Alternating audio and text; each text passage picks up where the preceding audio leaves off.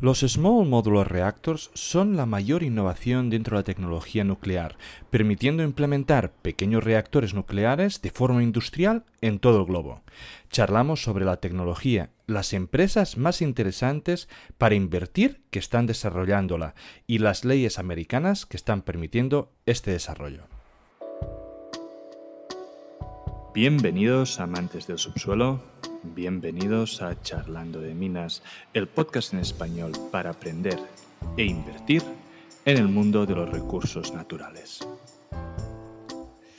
Bienvenidos a un nuevo capítulo de Charlando de Minas, el único podcast en español dedicado a la inversión minera. Y vamos a seguir con nuestro ciclo dedicado al uranio y a la energía nuclear. Hoy tenemos el placer de entrevistar a Jennifer Avellaneda, conocida en redes como Nuclear Hazelnut, Ah, Jennifer obtuvo su título de ingeniera en 2018 en la Ciudad de México y en ese mismo año Jennifer participó como pasante en el Organismo Internacional de la Energía Atómica en Viena, en Austria en el área de programa de cooperación técnica para países de la América Latina y el Caribe, donde estuvo apoyando distintos proyectos de carácter en tecnología nuclear a nivel tanto nacional, regional, dentro de los diferentes Estados miembros.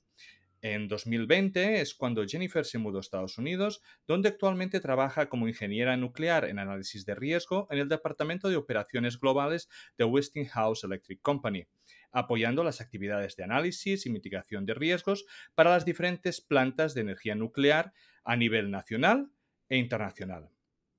Además, a partir de 2022, Jennifer comenzó a apoyarse en las redes sociales como Twitter o Instagram para combatir la desinformación que existe en torno a la industria nuclear. Así que sin más, Jennifer, muchísimas gracias por venir. ¿Cómo estás? ¿Qué tal, Amadeo? Muchísimas gracias por la invitación y yo muy contenta de formar parte de Charlando en Minas. Perfecto. Ah, vamos a empezar a hablar un poco ah, con, sobre todo de lo que está pasando ¿no? en Estados Unidos y Canadá. Ah, como muchos sabéis, hemos tenido anteriormente un capítulo hablando con operador nuclear, ingeniero nuclear, donde hemos hablado un poco más globalmente y más de la energía nuclear en general. Con Jennifer vamos a centrarnos mucho en lo que es Estados Unidos, Canadá y también en lo que es los Small Modular Reactors, que por ejemplo en el capítulo anterior nos dijeron que eran de, los avances innovativos más importantes ¿no? en la industria, así que nos vamos a focalizar mucho en esos aspectos. Ah, primero de todo, ah, sé que ha habido un revuelto, sobre todo en redes, ¿no? bastante importante alrededor de todo lo que es el Diablo Canyon, así que me gustaría, para aquellos que no lo sepan, un poco en qué consistía ese movimiento qué se consiguió y, cómo está actualmente. Sí, por, supuesto que sí, con mucho gusto. Eh, me gustaría primero que nada darte un poquito una introducción acerca de Diablo Canyon, eh, la cual es una planta nuclear que se encuentra ubicada en la costa central de California, aquí en los Estados Unidos, y se encuentra cerca de la ciudad llamada San Luis Obispo. Entonces, eh, esta planta nuclear actualmente cuenta con dos reactores nucleares, eh, Westinghouse, que producen energía eléctrica para la región. La construcción de esta planta más o menos comenzó en la década de los 60 y bueno, los reactores, estas dos unidades, empezaron a generar energía más o menos desde el año, la primera en el 85 y la segunda en el 86. Entonces, para darnos una idea, ambas unidades llevan un poco más de 30 y pico, 37 de años produciendo energía limpia, segura y confiable para la población de California, ¿no? Ese se me hace el dato más importante. Sí, sí, sí. y bueno, actualmente eh, alimenta... Perdona, es, la única nuclear de California, creo, ¿no? O, una de las únicas, ¿no? ya la última que se encuentra abierta. La última que se encuentra abierta. Muy bien. Y bueno, esta actualmente alimenta más o menos a unas 3 millones de personas. Imagínate la importancia de esta planta, ¿no? Y eso representa un 8%, entre 8 y 9% de suministro total en la energía eléctrica en California. Una sola planta nuclear de dos unidades. Entonces, ahora, para platicarte un poquito lo que, lo que ha estado sucediendo, más o menos en el 2016, la empresa dueña de esta planta, que se llama Pacific Gas and Electric, anunciaron los planes para cerrar esta planta eh, nuclear, la de Diablo Canyon, eh, la primera unidad en el 2024 y la segunda en el 2025, debido a que ciertas regulaciones energéticas en California se, encontraban dándole prioridad a las energías renovables y a su crecimiento. Esto sin estar tomando en cuenta la energía nuclear. Entonces, iba a provocar que la central nuclear em, pues funcionara a media capacidad, no al 100%, y esto ya no iba a ser efectivo económicamente. Entonces, este, bueno, se pensaba tomar esta decisión.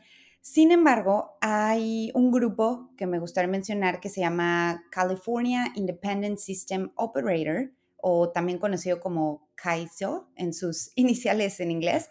Y bueno, ellos se encargaron de, advertir las consecuencias que tendría el cierre de esta central, ¿no? Estamos hablando de, eh, la posibilidad de dejar de tener ese 8.6% de energía limpia, energía segura y confiable, ¿no?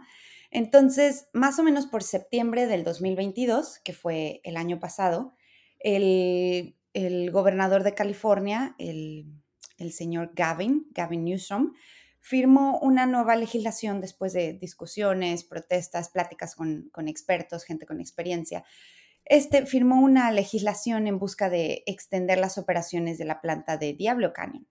Y también para esto, eh, extender su licencia actual y tomar, em, no tomar, pero como tener el apoyo económico del Estado para continuar con su mantenimiento y su desarrollo. Este apoyo, si no mal me equivoco, más o menos eh, era 1.5, 1.4 millones de dólares, que eso también es, es un fondo importante, ya que generalmente ese tipo de fondos se van para las energías renovables, ¿no? Entonces, eh, es un gran hito que se le haya dado esta importancia a la planta, ¿no? Y, y bueno, para para concluir, en marzo de este año, del 2023, los reguladores gubernamentales otorgaron una, una extensión un poquito inusual para esta compañía, ¿no? Que es una de las más grandes de California. Y esta, esta extensión podrá permitir que esta planta nuclear continúe funcionando después de la expiración de sus licencias, que es 2024 y 2025 para ambas unidades. Y bueno, es, es una pieza clave y causó un poco de controversia en ciertos grupos medioambientales, que si me preguntas a mí no deberían de llamarse medioambientales y están en contra de, Para, ah, como, como es de audio, ah, Jennifer ha puesto comillas, ¿eh? Medioambientales para que todo el mundo sea consciente de por qué se ríe. Sí, sí. Y y bueno, ese, ese fue el caso y yo creo que representa un logro increíblemente importante, no solo para California, sino también para toda la historia de Estados Unidos, ¿no? Que, que se haya tomado en cuenta la opinión pública y también el conocimiento de gente con experiencia en el sector, en decir, ok, vamos a continuar eh, con la producción de electricidad de manera limpia, confiable, segura, sobre todo, y brindarle eh, los empleos, ¿no? no sé si te lo hayan platicado anteriormente, pero una planta nuclear aproximadamente de uno o dos reactores puede brindar empleo a cerca de 800 personas y 200 más como contratistas, ¿no? Entonces, es también una fuente de empleos muy, muy importante. Y yo creo que es un gran hito lo que lograron en California y, y bueno, estoy muy contenta de compartirlo ahora. Perfecto.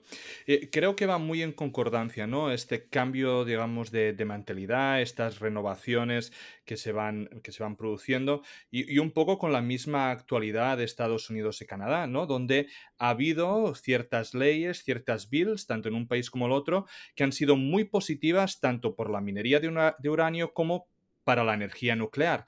Entonces, no sé si nos podrías poner un poco en contexto de qué representan pues todas estas bills que se han aprobado y, qué, y qué ayuda tanto pues a lo que es la minería como a la energía nuclear. Sí, por supuesto que sí. Em, te voy a platicar un poquito primero de Estados Unidos, que son las que se encuentran más frescas. Tengo por acá un par que, te puedo mencionar. La primera se llama eh, la Ley de la Energía de Nueva Generación a ver si me sale un poquito acá la traducción, ¿verdad? Pero si no en inglés se llama The Next Generation Nuclear Energy Act, en caso de mm. que lo quieran eh, buscar las personas que nos escuchan. Esta ley o este acto fue aprobado en el 2018 y tiene como objetivo, de manera general, eh, como priorizar la directriz en el desarrollo de la energía nuclear de próxima generación. Y esto incluye em, el uso de reactores avanzados, como son los SMRs, los pequeños reactores modulares, y también el continuar el, desarrollo y la mejora de la seguridad nuclear. En eso se enfoca esa, esa ley. Hay otra que es un poquito más vieja, este es de 1992, que se llama la Ley de la Política Energética Nacional, ¿no? O de National Energy Policy Act. Em, esta incluye disposiciones relacionadas igual con la energía nuclear y también incluye la promoción de la investigación y desarrollo de tecnologías nucleares y protección del medio ambiente. Pues esta no nada más toca la seguridad de la energía, sino también enfocado al medio ambiente, pero reconociendo la importancia de la energía nuclear y que no representa una amenaza al medio ambiente como tal, ¿no? Claro. Em, de igual manera, hay un par de propuestas ahora en el Congreso para buscar apoyar a la industria y a la minería de uranio. no nada más eh, la construcción y desarrollo, pero también y toda la cadena de valor. Al combustible. Así es. Eh, un ejemplo podría ser la ley de reactores avanzados del 2021, ese es un poco más actual, que tiene como objetivo el desarrollo y la comercialización de esta tecnología.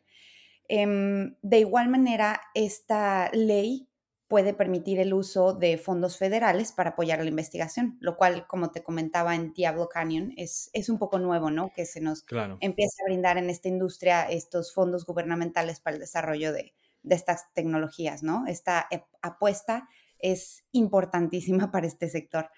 Em, la otra puede ser del 2020, está llamada la ley, eh, la ley Frontera Verde. Esta fue aprobada eh, por el Congreso y esta misma incluye disposiciones para acelerar un poco el permiso de los proyectos mineros en tierras federales, asimismo como em, mejorar la coordinación entre estas agencias gubernamentales, ¿no? Que, que asimismo, si tú le preguntas a cualquier persona que haya tenido experiencia en el sector em, nuclear, al menos también estadounidense y en temas mineros, este tipo de permisos tardan muchísimo, muchísimo, entre que varias agencias se, se, hablan entre ellas, se comunican, se mandan tales reportes, estamos hablando de años, ¿no?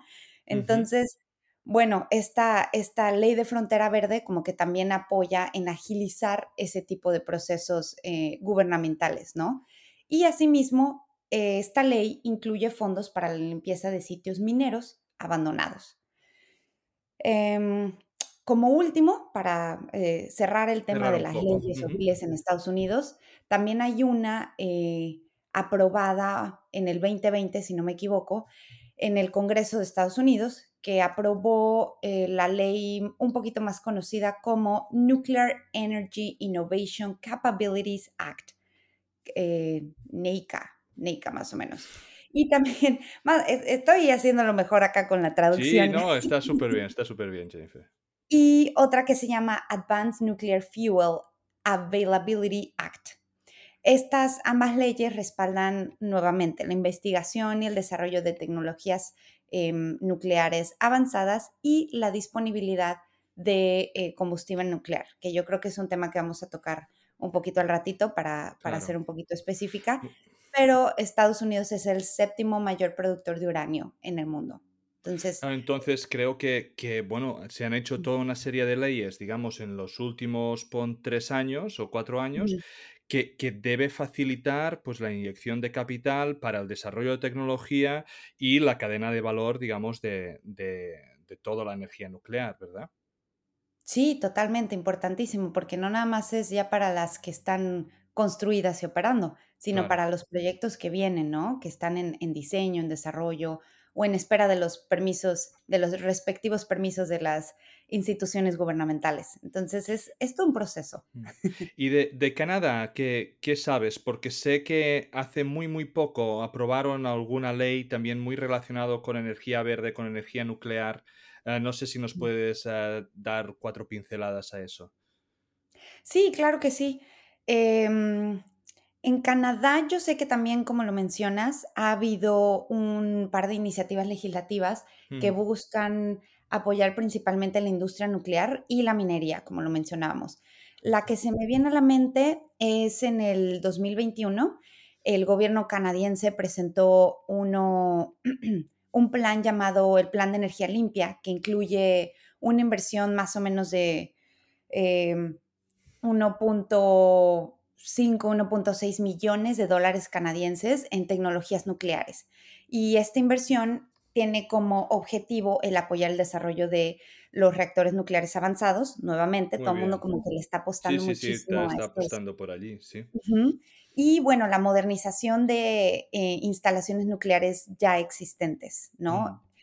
La otra que se me viene a la mente puede ser la ley de, seguridad y control nuclear, esta llamada Nuclear Safety and Control Act, que está, eh, se enfoca un poquito más en establecer un marco regulatorio para la seguridad nuclear en Canadá, incluyendo lo que es la autorización y supervisión de, diseño, construcción, operación, eh, todo este proceso hasta incluso llegar al desmantelamiento de las instalaciones nucleares, ¿no? Que es, como, como lo mencionamos, todo un ciclo eh, que dura un poquito más de 80 años, ¿no? Toda una generación. Claro. Y la última que se me viene a la mente por ahora es este, mm, ¿cuál es esta? No, no sé de qué año, pero es la Ley de Regulación y Control Ambiental de, Minería, llamada Canadian Environmental Assessment, Assessment Act. Em, esta, a grandes rasgos, establece un proceso de evaluación ambiental para la minería, pero incluye la minería de uranio, porque también como dato curioso, el número uno, el mayor productor de uranio, si no mal me equivoco, es Canadá. Sí, sí, sí. Y un poco ahora aquí habíamos ido, ah, o, quería ir, ¿no? Porque ah, en cuanto a, uranio, ah, Canadá, Estados Unidos son, son productores, pero sí que es verdad que debido un poco a todo lo que es la guerra con Ucrania, ¿no? Todo lo que es Rusia, que también es productor, Kazajistán, que es aliado, digamos, de Rusia y es el, máximo productor, si no me equivoco, pues la oferta de uranio está complicada. El G7, ¿no? También quiere dejar fuera de circulación todo el uranio que venga de países que sean prorrusos. Entonces, yo me pregunto si Estados Unidos y Canadá tienen el uranio necesario, o no si lo tienen, sino si tienen acceso ya a ese uranio como para poder ah, suministrar pues, toda la energía nuclear que necesitan. Eh, sí, yo creo que, como tú lo, acabas de mencionar, ¿no? Es cierto que la, tensión geopolítica en torno a Ucrania y, bueno, pues la, relación que tiene esta entre Rusia y algunos de los principales productores de uranio, como lo mencionaste con Kazajstán, eh, ha creado cierta incertidumbre en el suministro de uranio en todo el mundo. Eh, en cuanto a la cuestión de suministro de, este mineral de uranio en Estados Unidos, es importante señalar que este país no depende únicamente de las importaciones extranjeras como para satisfacer sus necesidades nucleares, ¿no? Eh, como lo mencionaba, es el séptimo mayor productor de, uranio. Mm. Esto, si no me equivoco en los números, representa el 4% más o menos de toda la producción total en el mundo, ¿no? Entonces, em, esto tiene una, capacidad significativa de producción nacional en el uranio. Y además, el Departamento de Energía de Estados Unidos, yo sé que mantiene una reserva estratégica de uranio que se puede utilizar para mantener esta estabilidad que, se necesita en el mercado, ¿no? En caso de interrupciones en el suministro. Em, incluso hay una serie de proyectos en marcha para expandir la producción de uranio en Estados Unidos y Canadá lo que también puede ayudar un poquito a reducir la dependencia eh, importante, ¿no? De, exportaciones, de ser el caso, o importaciones, discúlpame. Sí, sí. Em, es cierto que la G7 ha expresado su preocupación para el uso de, uranio en, en, estos países y se encuentra más en el riesgo de proliferación nuclear, yo creo. Y en este caso, es importante recordar que el uranio no es el único combustible utilizado en, las centrales nucleares, ¿no? También se encuentran otros como el plutonio, que puede ser obtenido con reprocesamiento de, combustible nuclear usado.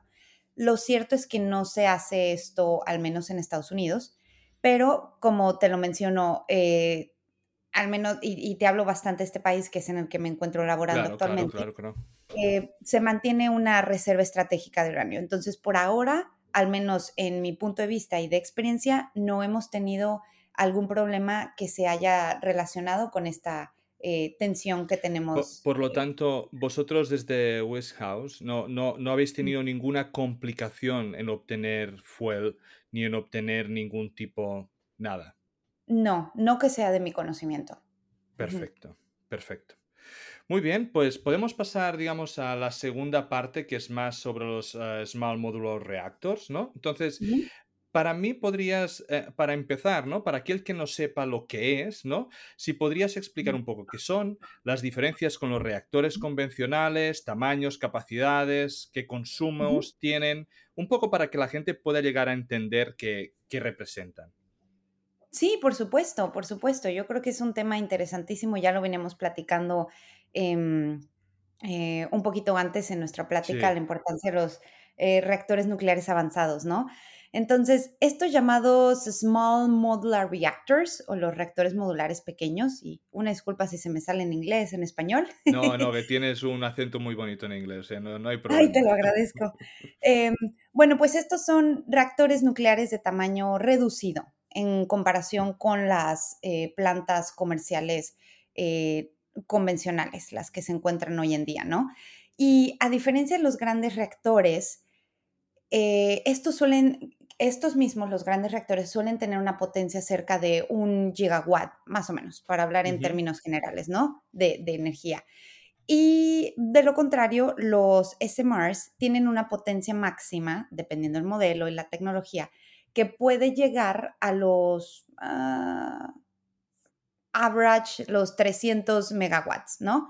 Entonces, eh, debido a su tamaño reducido, los SMRs tienen una ventaja de, poder ser fabricados ya en serie y luego ser transportados a su sitio de operación. Entonces, esto nos brinda la oportunidad de poder reducir los costos y el tiempo de, construcción, ¿no?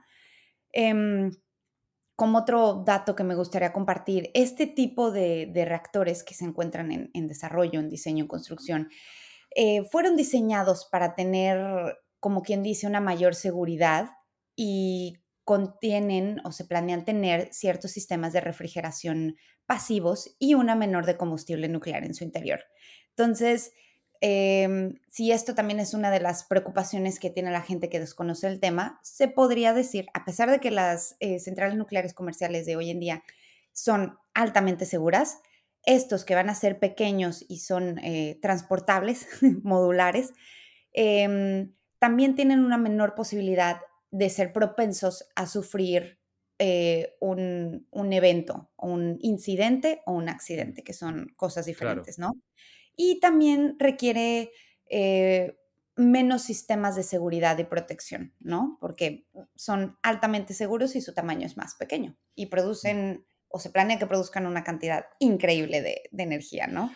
Estos Sí, no, has dicho que tenían menos fuel, ¿verdad? Eh, cada uno. Entonces, ¿esto quiere decir que las, ah, las cargas de fuel se, realizan mucho más seguido? ¿O simplemente como producen menos energía, la idea es hacer esos cambios que si no me equivoco son cada tres años aproximadamente ah, y se producen similares a los grandes? Mm, yo creo que no existiría comparación Ahora, estoy, estoy hablando de la investigación que he hecho y de lo que he leído, ¿verdad? Claro. Ahora que ciertamente yo me encuentro trabajando en una central eh, grande. Grande. Eh, no he trabajado o no he tenido la oportunidad de trabajar con los chicos, pero sé que en sentido de eh, refueling purposes, de, volver a, poner combustible, a recargar el reactor, va a tomar más tiempo. Si esto va a ser posible que puedan operar si no me equivoco, en unos 5 o 10 años sin necesitar ah, cambio de combustible. Lo que es diferente en los reactores comerciales, que necesitan cambiarlo entre 12 y 24 meses. No, está, está perfecto, porque entonces, básicamente, teniendo esta información y sabiendo que producimos un tercio de la energía, es básicamente de, tenemos más o menos el mismo fuel, o probablemente tenemos el mismo fuel, producimos menos energía, por lo tanto, esa, ese, cambio de combustible, que al final es uno de los momentos más críticos dentro de la central, ah, pues lo trasladamos en el tiempo y por lo tanto el reactor puede seguir funcionando ah, de forma segura y de forma estándar, pues mucho más tiempo sin tener que tener una intervención propiamente para cambiar ese fuel. Por lo tanto, aún para mí significa de que, de que es ah, más seguro, ¿no? Y de que ofrece mayores, mayores posibilidades. Sí, y, de igual manera, eh, como lo mencionábamos, eh, posiblemente utilicen una menor cantidad de combustible nuclear o, tengan una menor cantidad en su interior, pero tienen un rendimiento similar, si lo ponemos en números, ¿no? Y obviamente estos datos que te estoy compartiendo son más de manera general, o al final van a depender de, cada uno, del modelo, del fabricante, porque hay muchos fabricantes al final, es una carrera esto que se está haciendo. sí, pero que se apuren, que ya queremos tener muchos SMRs. claro, ah, mucha gente dice que básicamente este es el futuro de la energía nuclear, porque en parte permitirá llegar a muchas zonas aisladas, ¿no? Tener un mínimo impacto, un rápido montaje, poder llegar, pues en estas zonas aisladas que no llega la electricidad, ¿no? Poder ah, hacer un desarrollo enorme en muy poco tiempo. Ah, entonces, ¿tú opinas igual que esto, digamos, es ah, lo más disruptivo que vamos a tener en la energía nuclear en los próximos años? Eh, la respuesta corta, sí, pero la larga, eh, es, ciertamente este tipo de reactores, los SMRs, ofrecen algunas ventajas significativas, como ya lo, veníamos platicando anteriormente y lo han también platicado en otros episodios de, Charlando de Minas. Gracias a su tamaño compacto y la capacidad que tienen de, rápido montaje y, la rapidez también para llegar a zonas aisladas, eh, y el diseño modular, la facilidad de transporte, ofrecen cierta flexibilidad adecuada para este tipo de diferencias que existen actualmente, ¿no? En el mercado, como también ya lo decías, en, regiones remotas o que incluso tengan ciertas dificultades para acceder a la electricidad de otras fuentes, ¿no? Entonces, en este sentido, los SMRs podrían desempeñar un papel muy importante en la extensión del acceso a electricidad en áreas donde actualmente es limitado o desafortunadamente inexistente. Y bueno, con esta capacidad de, continuar generando energía de manera confiable, sostenible, 24/7, pueden ayudar a satisfacer eh, esta creciente demanda energética y también mejorar la calidad de, vida de ciertas comunidades aisladas, ¿no? Eh, sin embargo, claro, claro y pienso muchas veces en, África, por ejemplo, donde si ves ¿no? el, mapa mundi cuando está iluminado de noche, ves una gran mancha oscura, digamos, en el medio de África, excepto los extremos un poquito. Y tú dices, bueno, es que allí básicamente no llega electricidad y, y hay mucha gente viviendo allí. Por lo tanto, el desarrollo de esa sociedad con un SMR o, teniendo acceso a esta tecnología, pues puede ser brutal, ¿no? Para los próximos años y tener una calidad de vida ah, y un desarrollo muy, muy importante. No, por supuesto, estoy totalmente de acuerdo contigo. Eh, es un poco triste, pero es también una alternativa. E, es, un poco triste el tema actual, pero mm. es una excelente alternativa a este desarrollo de proyectos de los SMRs y la importancia que, que, van a tener, que ya lo tienen en el presente porque ya están generando empleos y, una vez que comience su comercialización, eh, pues cuando se encuentren ya llegando estas, estas zonas, ¿no? Sin embargo, creo que es importante mencionar eh, que su implementación a gran escala desafortunadamente dependerá, bueno, dependerá de, varios factores, como pueden ser em, la viabilidad económica, la aceptación pública, las regulaciones, que también eh, difieren entre países, y la infraestructura necesaria, ¿no? Como ya lo hemos platicado, muchas veces estos permisos pueden tardar años, ¿no? Que se entiende, es importante tener este tipo de cuidados, pero cuando ya lo comparas con otro tipo de proyectos eh, a materia energética, como pueden ser los, renovables o incluso el gas y el petróleo, el nuclear es el que tiene más topes, ¿no? Es el que más se tarda y, sin embargo es la más segura. Mm. Entonces, pero también entra la percepción eh, pública si tú, si yo ahorita me, salgo y le digo a mis vecinos, oigan, hay que hacer una cooperación para comprar un SMR y, tener energía ilimitada, ¿no? Disponible y segura 24/7, me van a decir, nuclear, no gracias. Y me ha pasado algunas veces, no, no que lo haya propuesto verdaderamente a mis vecinos, pero me, me ha sucedido cuando he Claro. platicado a, a qué me dedico y, y la aceptación pública o la percepción pública es un tema también importantísimo, ¿no? Y que hay que trabajarse. Claro. No, yo a veces un poco la nuclear la comparo un poco con, con los aviones, en el sentido de que ah, un accidente de avión siempre sale entre las noticias, muere mucha más gente en accidentes de coche cada día, pero todo el mundo lo coge. Ah, la nuclear, cuando pasa algo, que pasa de forma ocasional, pues entonces es, es motivo de las noticias, de mucho miedo, de mucho de esto. Y en cambio están pasando cosas continuamente en carbón, en, en, en oil, en gas y, y nadie dice nada, ¿no? Entonces, tener, hay Sí. muchas veces, ¿no? O, petróleo en el mar o lo que fuera y pues Mm, bueno, eh, son cosas que pasan. En cambio, cuando es con la nuclear, evidentemente de que tiene el problema de que se asocia, ¿no? Con todo lo que son bombas nucleares y todo eso, y eso ha hecho mucho daño asociar Sí. esas tecnologías.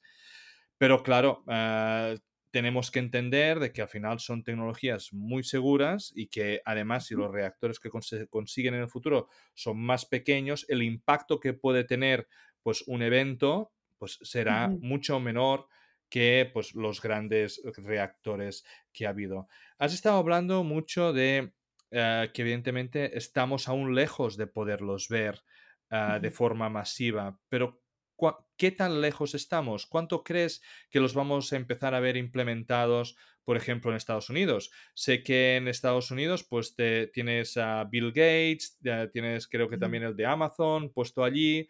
en, en UK eh, diría que era Rolls Royce, ¿no? Que estaba puesto. Entonces, dentro de Occidente, que sí que está muy establecido en muchos países pronucleares, se están ah, generando, digamos, ah, estas iniciativas, se están desarrollando. Entonces, puede que en el mundo global sí que tardemos en verlos, pero puede que en ciertos países de Occidente los veamos más pronto. ¿Cuál es tu, tu idea?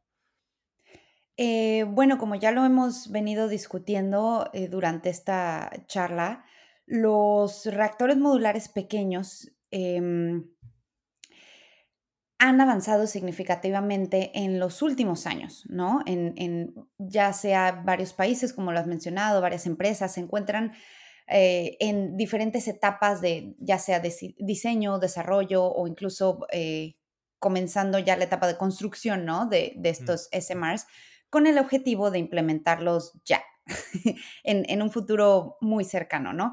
Si bien aún no hay alguno eh, completamente implementado de cierta manera a gran escala, yo eh, he leído, es de mi conocimiento, que se espera que los primeros proyectos comerciales ya comiencen a operar en la próxima década, entonces cerca del mm. 2030, que, que ya está en la esquina, Sí, ya sí, la esquina, ya, ya. 2023, ¿no? Suena lejos, pero no tanto. Em, en cuanto a previsiones de la implementación, es verdad que existen diferentes estimaciones y, proyectos en marcha, ¿no? Entonces, por ejemplo, eh, no sé si gustes que me enfoque un poquito en países o hablemos ya más de empresas. No, si es- quieres podemos hablar de, de- me parece bien, podemos hablar de empresas. ah, hemos dicho, ¿no? Rolls Royce está desarrollando uno, Bill Gates está otro, está New Scale, pienso también que está desarrollando uno muy importante.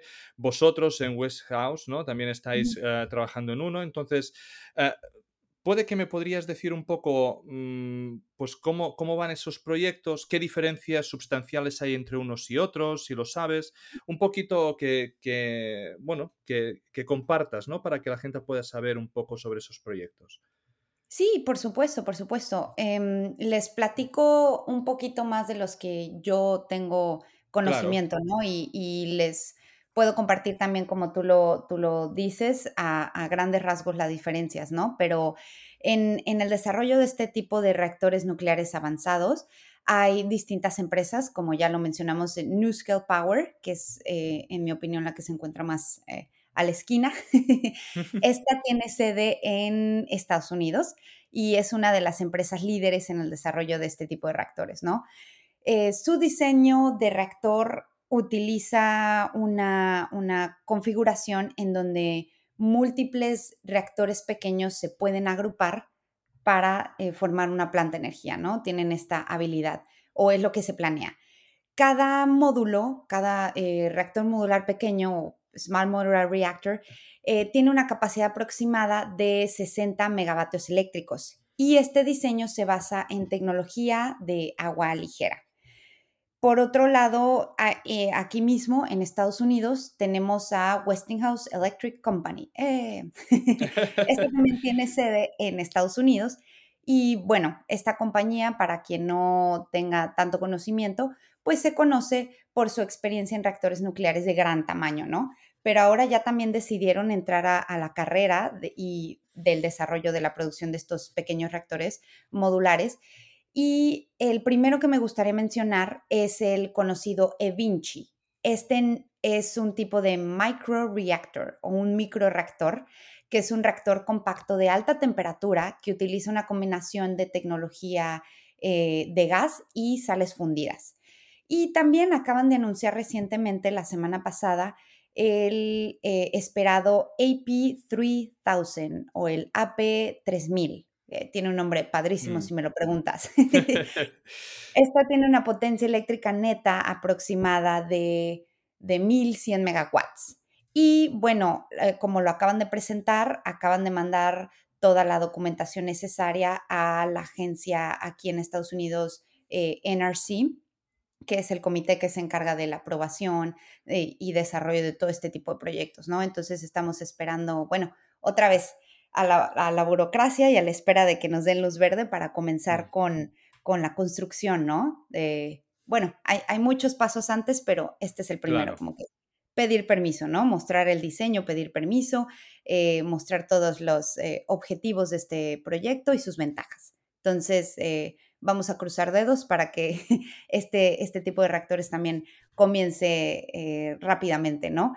Y por último, también se me viene a la cabeza Rolls Royce, que también lo, venías mencionando. Esta es una empresa británica y también se encuentra trabajando en el desarrollo de los, de los SMRs. Ellos tienen un diseño conocido como UK SMR y se basa en la tecnología de agua presurizada y se espera que este diseño tenga una capacidad alrededor de los 440 megawatt eléctricos.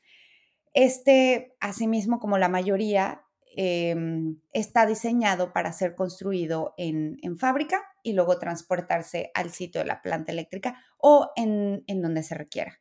Entonces, eh, bueno, estas son algunas de las empresas que, a mi opinión, se encuentran liderando el desarrollo de los SMRs. Mm. Cada una tiene su enfoque, cada una tiene sus tecnologías específicas, pero pues como ya lo platicamos, ¿no? En general, este tipo de reactores eh, son más pequeños, modulares, transportables, en comparación con los reactores eh, convencionales. No, sobre todo lo que me ha sorprendido mucho es en el New Scale, ¿no? Que decías que solamente son 60 megavatios. Eso quiere decir de que realmente para sitios donde se empiece a generar, digamos, electricidad de cero, pues es ideal, porque para ellos será mucho más de lo, de lo absolutamente necesario y además ampliable, ¿no? Pero lo has dicho, es un sistema modular de reactores modulares, entonces como pum, pum, pum, podemos empalmar en serie ah, o en paralelo, como sea, y entonces poder conseguir generar ¿no? mucha más energía junto con el crecimiento, ¿no? Evidentemente los demás pues son muy interesantes también, tienen mucha más potencia y seguramente van a ir dirigidos pues a países mucho más desarrollados con una ah, necesidad energética superior, pero no, lo he encontrado muy, muy interesante, más que nada también por lo que hablamos, ¿no? Un reactor pequeño que, pues bueno, tenga una vida de fuel muy grande ah, y que realmente pues esté produciendo esos 60 megavatios de forma, forma continua. No, no, son realmente proyectos para aquellos que vean que esto es el futuro y que quieran pues de alguna forma, al final es un podcast también de inversión. Todos aquellos que quieran invertir, pues en esta tecnología del futuro, pues tenéis eh, tres empresas como para, para poderlo mirar. Lo que sí que aprovecharé, eh, y ya que estamos hablando de esto, es que sí sé que a diferentes reactores pequeños, lo que pasa que no sé si se llamarían modulares o no, pero son reactores pequeños que ya funcionan según qué medios de transporte, ¿no? Por ejemplo, submarinos nucleares. Ah, entonces, primero la primera pregunta es, ¿eso se considera un reactor modular o es simplemente un reactor muy, muy pequeñito que está dentro de un, submarino, digamos? Pues si a mí me preguntas o a, a colegas con los que he discutido este tipo de temas, pues sí Sí, podrían considerarse reactores modulares, ¿no? Que, que llevan, eh, han representado una aplicación muy importante de esta tecnología nuclear en el ámbito militar y naval, al menos en Estados Unidos, ¿no? claro. Eh, estos submarinos han existido y han sido desarrollados desde la época de los 50, 60 y, y bueno, su capacidad de- tiene, tiene muchas similitudes con los que ahora son llamados los SMRs, ¿no? Que Claro. tienen capacidad de operación prolongada, propulsión silenciosa y velocidad. Entonces eso ha sido una herramienta estratégica importante para muchas naciones, ¿no? Pero yo los consideraría modulares. Yo, yo me pregunto, ¿no? Y un poco yendo a, a tal y como está evolucionando el mundo, en la electrificación de la sociedad, al final, uno de los grandes, para mí, retos a la hora de conseguir electrificarlo todo y reducir emisiones es todos los grandes barcos de mercaderías, todas las grandes máquinas ah, para transportar grandes pesos, hasta incluido en la minería. ah, son grandes máquinas que muchas veces o bien funcionan con gas, o bien pues están funcionando con diésel, o bien están funcionando con, con algún otro tipo de fuel. Si, si consiguiésemos, no, es que no sé si existe la, la tecnología, pero si evidentemente está en submarinos, pues debería poderse incluir en toda esa grande maquinaria que requiere tanto y tanto fuel, ah, poderse llegar a generar de alguna forma mediante los ah, Small Modular Reactors, muy, muy chiquitos, muy, muy ah, pequeñitos, pero para mover pues todas esas vehículos, ¿no? Sí, en, en eso me encuentro totalmente de acuerdo con, con lo que acabas de comentar. Si bien Eh, tengo el conocimiento de que la empresa Rosatom, allá en en Rusia, se encontraba para el desarrollo y aplicaciones en este tipo de reactores, en este sistema de transporte. Em, no no tengo conocimiento de nada en concreto. Bien, sí tienes razón en que tendría sentido, o si ya se utilizan submarinos, que se utilicen en barcos. El el tema aquí que yo sé, al menos en en en Estados Unidos es importante, es la industria para la que se le podría dar el uso, ¿no? De este claro, barco o de este submarino. Como ya lo mencioné, estos, eh, se encuentran en el ámbito militar o naval. Pero ya para términos comerciales, yo creo que también tiene que ver con el tema de, eh, seguridad y de entrenamiento para la gente que se va a encontrar operando, este, o se encontraría claro, operando este tipo de barcos, ¿no? Este tipo de tecnología. Yo sé que es algo seguro, sin embargo, la palabra nuclear sigue provocando asusta. controversia. Ajá. Entonces, eh, yo creo que por ahí va un poquito más el tema, aunque yo estoy totalmente de acuerdo. Eh, si bien la industria de transporte, así como la, eh, la industria de producción energética producen altas cantidades de gases de efecto invernadero, sería una muy buena alternativa, ¿no? Para generar una gran cantidad de energía sin emisiones y este, podrían ser utilizados para barcos de carga oceánica. Ojo, no conozco actualmente ningún proyecto y asimismo desconozco si exista su uso para barcos eh, o incluso submarinos que no sean eh, relacionados con el ámbito nuclear, eh, una disculpa, Militar, militar o naval, ¿verdad? Yo creo que ese es el tema. Estaría increíble, pero sé que hay otros temas de fondo, no tecnológicos, que a lo mejor provocan cierta... em, ay, se me fue Sí, la palabra. aversión, sí, sí, o, Ujú, o- o rechazo a inicial. sí, No, y estoy completamente de acuerdo y creo que he resaltado, ¿no? ciertos aspectos, ah, como evidentemente puede ser el entrenamiento de, de las personas que al final pues llevan un, un pequeño reactor nuclear y estás en un barco en el medio del océano, pues evidentemente necesitas allí alguien experto en eso, pero ah, sí que sería o es algo que me he planteado muchas veces y más teniendo en cuenta pues todos los esfuerzos que se están haciendo en intentar de, ah, de reducir emisiones, de ir hacia el coche eléctrico, de ir hacia renovables, pero en cambio parece que los barcos de carga y todo eso pues lo tenemos un poco olvidado y al final es una fuente muy importante ¿no? de, gases de efecto invernadero. Antes de terminar, ¿vale? Y en este sentido, aprovechando que te tengo aquí, hace menos de un año, Cameco, ¿vale? que es la minera ujú. más importante de uranio, ah, y Brookfield Renewable Partners querían comprar Westinghouse Electric. pero no sé cómo ha terminado eso. ¿Siguen en negociaciones? ¿Se rechazó? Mm, ¿Cómo, cómo está? Tú que eres Eh, un para insider. Sí, sí, por supuesto. Eh, te comento hasta ahora lo que, lo que yo sé. Y según los términos de la transacción, Brookfield Renewable y sus socios institucionales Mm. se estima que han pagado o están por pagar o ya lo van a terminar de pagar, más o menos, y esta es información que, que se encuentra pública, ¿eh? Pública, sí, sí. Eh, aproximadamente 2.300 millones de dólares por hacerse el control del 51% de Westinghouse. Mientras que Cameco pagando 2 millones, eh, aproximadamente 2 millones de dólares por el otro 49% restante. Y por lo que he leído, se espera que esta tra transacción se complete en el segundo semestre del 2023, o sea, de este año. Vale, por lo tanto, vais a cambiar de dueños, ¿no? Pero lo que está Sí. claro es que, es que el uranio lo vais a tener asegurado, porque teniendo Cameco allí dentro no habrá problemas de suministro, eso está claro. Sí, por supuesto. Y también, eh, como lo hemos platicado ya anteriormente en Mm, esta, en esta charla, ¿no? Eh, este tipo de industria no nada más depende de las empresas privadas, también claro. tiene una importancia pública, ¿no? De, de gobierno. Entonces, es una cooperación increíble entre em, instituciones gubernamentales, instituciones privadas y no nada más los dueños, ¿no? También existen otras empresas que, que nos apoyan, a- al menos a nosotros como Westinghouse o, o a las plantas que ya se encuentran laborando.